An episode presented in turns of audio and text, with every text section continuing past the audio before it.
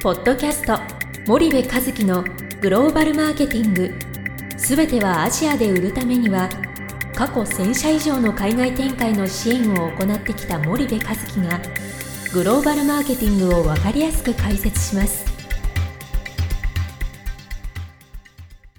こんにちはナビゲーターの東忠夫です。こんにちは森部和樹です。森部和樹の新刊この一冊で全てがわかるグローバルマーケティングの基本が出版されましたぜひお近くの書店 Amazon でお求めください。じゃあ森部さんあの、はい。まあ今日はまあたびたび名前が出てくる米倉先生との多分ご縁で、はい。まあ、法政大学の講師もされていると思うんですけども、はい。まあちょっと初めてはい。これを聞く方もいらっしゃると思いますし、はい。まあ、そういったことを森部さんが、はい。まあ、されてるってことを知らない方もいらっしゃると思うので、はい。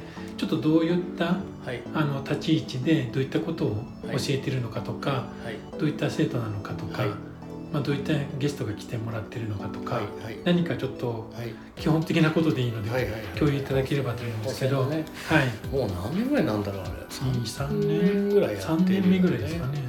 法政のね、法政大学の経営大大学院にね、うん。大学院一概にあるんですけど、はいえー、とそこの MBA のコースがあるんですね、うんえっ、とま夜あ間ですか、えっ、とね、えーそうだね夜だね。うん、えーえっ、とね社会人 MBA なんだよね。あなるほどなるほど、うんはいはい。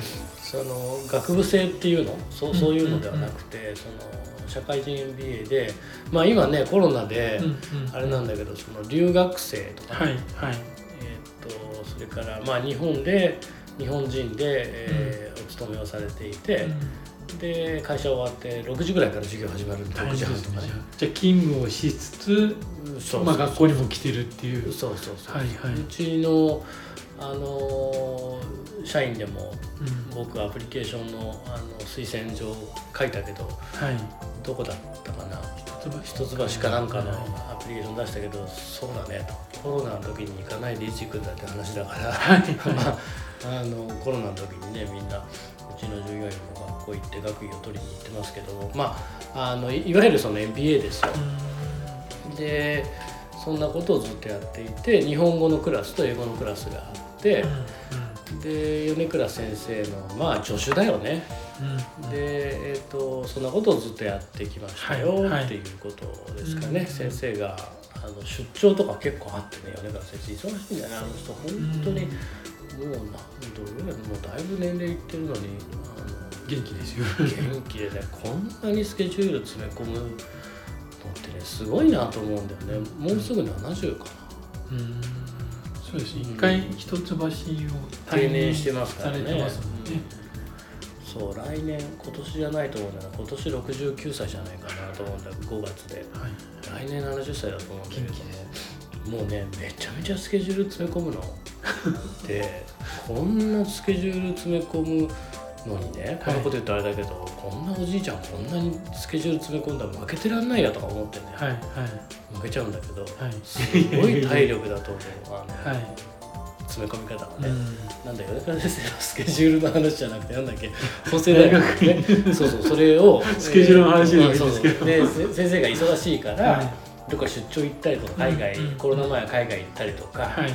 あそんな中であの僕が、えー授業することもあれば、うん一般的にはあの先生のアシストをするというのがうん僕の役割で、えー教えていますというのが授業です。あの英語です。と。森部さんがじゃあ直接教壇に立ってうん。教えることもある。んですうんうん。もちろんもちろん。うん。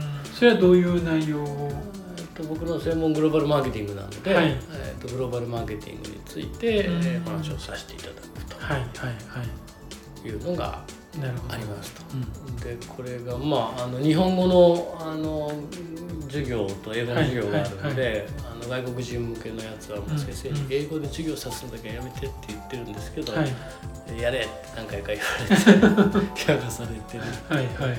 やっぱり日本語の方が圧倒的に楽だからね、うん。でそんなことをやるというのが僕の役割ですかね。うん。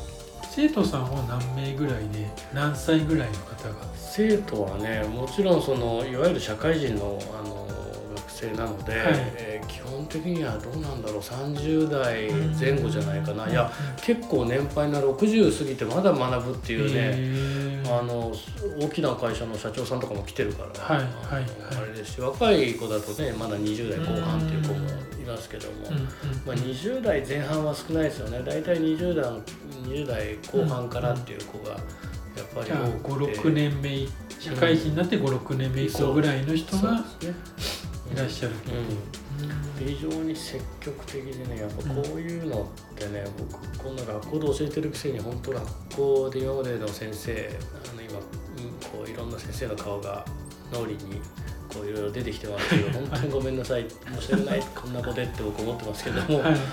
あのそんなんだったんでねやっぱ優秀なあの、人が多いですよね、はい。何が優秀かっていうのはその、うん。志も優秀だし、うんうん、まず学校で学ぼうなんて僕思わなかったもんね、だからあのそういう意味ではね非常に優秀ででまあ先生と生徒なんだけどある意味なんだろう社会人ですからねその生徒もね、はいはいだからある意味対等な感じで、うんうんうん僕もいろんなことを教わりますしはい。はいあの非常に楽しい、うん。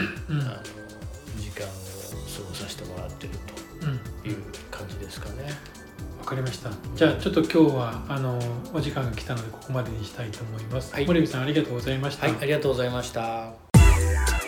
本日のポッドキャストはいかがでしたか？番組では森部和樹へのご質問をお待ちしております。皆様からのご質問は番組を通じ匿名でお答えさせていただきます。podcast アットマーク